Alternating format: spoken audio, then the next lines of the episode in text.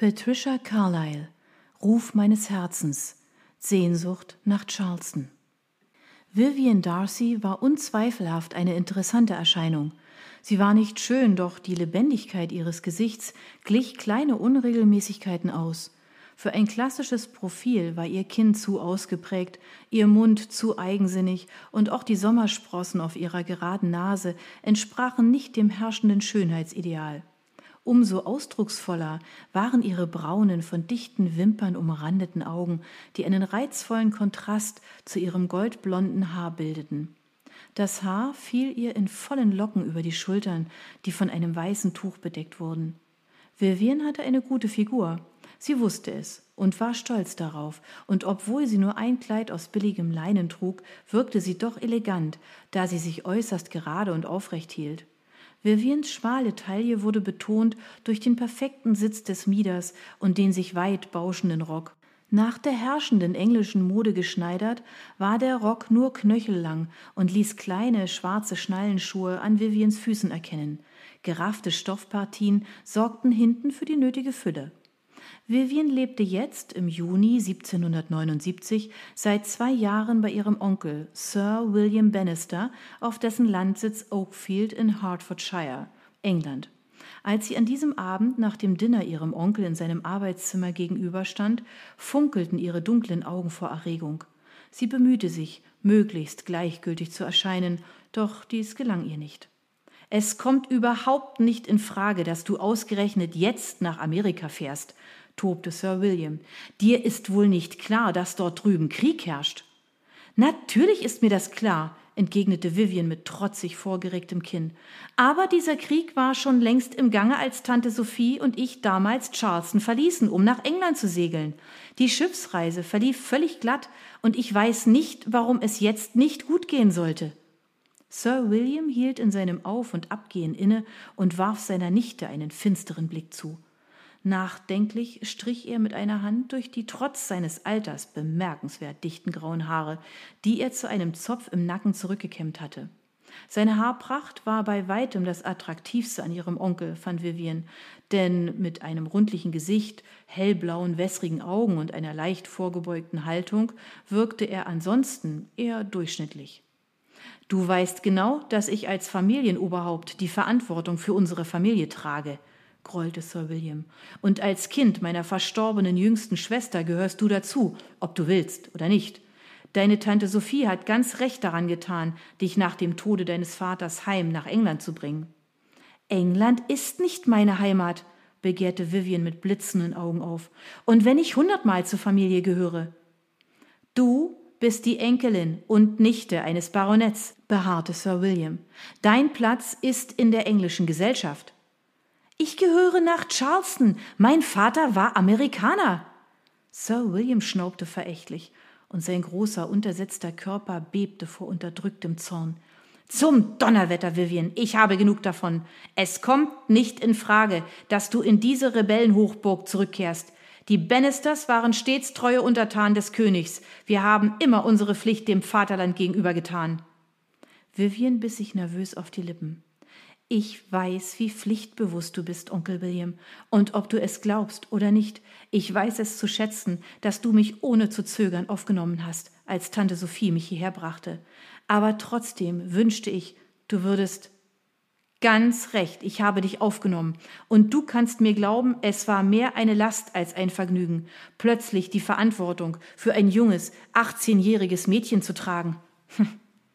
Vivian straffte den Rücken. Das ist mir vollkommen klar. Und gerade darum dachte ich, du würdest froh sein, wenn ich. Ich sollte froh sein, wenn du gehen willst, aber ich bin's nicht, murrte Sir William. Vivian blinzelte verblüfft. Das tut mir leid, Onkel William. Wirklich, ich dachte, du hättest nicht viel für mich übrig. Pappelapapp, deine Mutter war meine Lieblingsschwester und du bist ihr sehr ähnlich. Aber das tut im Grunde nicht das Geringste zur Sache. Eine Bannister gehört nicht in die Kolonien. Vivians Temperament flammte erneut auf. Ich bin keine Bannister, sondern eine Darcy, und sobald ich volljährig bin, werde ich ein Schiff finden, das mich nach Hause nach Charleston bringt. Sir William schüttelte tadelnd den Kopf und verschränkte die Arme hinter dem Rücken. Wie so oft versuchte er, seiner Aussage mehr Gewicht zu verleihen, indem er mit einer Erwiderung zögerte. Vivian fand das höchst albern. Sie wusste, dass ihr Onkel dieses Getue einigen Parlamentsmitgliedern, deren Reden er sich regelmäßig anhörte, abgeguckt hatte. Mein liebes Kind, du wirst kaum ein Schiff finden, das dich sicher nach Amerika bringt, versetzte Sir William schließlich mit einem selbstzufriedenen Lächeln, das seine ausgeprägten Hamsterbacken noch zusätzlich betonte. Du weißt doch bestimmt, dass keine Handelsschiffe mehr nach drüben fahren. Nur Kriegsschiffe laufen nach amerikanische Häfen an, um unsere kämpfenden Truppen mit Nachschub zu versorgen. Selbst dir müsste klar sein, dass kein Räder so verrückt sein wird, noch Schiffe zu diesem Unruheherd zu entsenden. Die Handelsgesellschaften könnten nicht einmal mehr ihre Ware absetzen, da diese amerikanischen Rebellen alles boykottieren, was Englisch ist. Außerdem ist der Handel mit den Kolonien verboten. Das weiß ich alles, Onkel William. Anne hat alles in ihrem letzten Brief aus Charleston, der vorige Woche ankam, ausführlich beschrieben. Und genau das ist der Grund, weshalb ich endlich fort will. Je länger ich warte, desto schwieriger wird es. Es kann nicht schwieriger werden, als es schon ist. Es ist nämlich schlicht unmöglich. Nein, das ist es nicht, widersprach Vivian heftig. Anne schreibt, man müsste lediglich über Jamaika reisen, denn Jamaika ist Englisch, was bedeutet, dass der Schiffsverkehr dorthin reibungslos abläuft. Was zum Teufel willst du auf Jamaika? polterte Sir William. Anne schreibt, dass man von dort aus wahrscheinlich weiterreisen könnte nach Martinique oder Saint-Domingue. Diese beiden Inseln sind französische Kolonien und betreiben regen Handel mit amerikanischen Gesellschaften, genau wie einige der Inseln, die in niederländischem Besitz sind. Anne schreibt, viele Amerikaner sind trotz des Krieges reich genug, sich Luxuswaren wie Seide, Porzellan und andere teure Dinge leisten zu können. Es lohnt sich daher für amerikanische Schiffe, die Blockade der Engländer zu durchbrechen, um zu den westindischen Inseln zu segeln und von dort teure Güter in die amerikanischen Kolonien zu bringen. Bestimmt würde mich eines dieser Schiffe mitnehmen. Blockadebrecher, ächzte Sir William. Die bringen nicht nur Luxuswaren, sondern vor allem Waffen in die aufständischen Kolonien. Dieses Halunkenpack hat es nicht anders verdient, als von unserer Royal Navy versenkt zu werden. Es kommt nicht in Frage, dass du auf einem Blockadebrecher mitfährst. Vivian regte das Kinn vor. Dann werde ich eine andere Lösung finden. Wo ein Wille ist, ist auch ein Weg, hat mein Vater immer gesagt. Das werden wir ja noch sehen. Außerdem weiß ich sowieso nicht, warum du dich unbedingt diesen Aufständischen anschließen willst. Wie ich sagte, bisher hat unsere Familie ihre Pflichten als Untertanen gegenüber dem König von England stets erfüllt. Deine Haltung ist daher nicht bloß unverständlich, sondern in höchstem Maße skandalös. Vivian schluckte einen empörten Kommentar herunter und entgegnete halbwegs versöhnlich Onkel William, ich weiß, wie sehr du dem König ergeben bist, und mir ist klar, wie wenig dir meine Einstellung gefällt. Aber ich glaube, dass ich ein Recht habe, selbst zu entscheiden, was ich tue. Die Familie meines Vaters hat seit mehr als 100 Jahren in Amerika gelebt. Ich denke, es ist daher nur natürlich, dass ich mich als Amerikanerin und nicht als Engländerin fühle. Ein Recht zu entscheiden? höhnte Sir William. Gütiger Himmel, Kind, du bist noch nicht einmal volljährig. Und selbst wenn du es wärst, keine unverheiratete englische Lady trifft ihre eigenen Entscheidungen. Dafür ist ihre Familie da. Lieber Himmel, wann würde ihr Onkel endlich begreifen, dass sie keine englische Lady, sondern Amerikanerin war? fragte sich Vivian mit einem Anflug von Verzweiflung.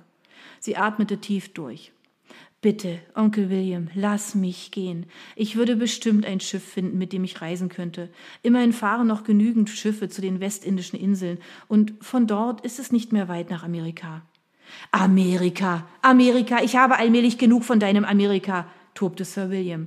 Am besten gehst du jetzt zu Bett. Wenn du erst einmal darüber geschlafen hast, wirst du schon zur Vernunft kommen. Vivian warf ihrem Onkel einen resignierten Blick zu.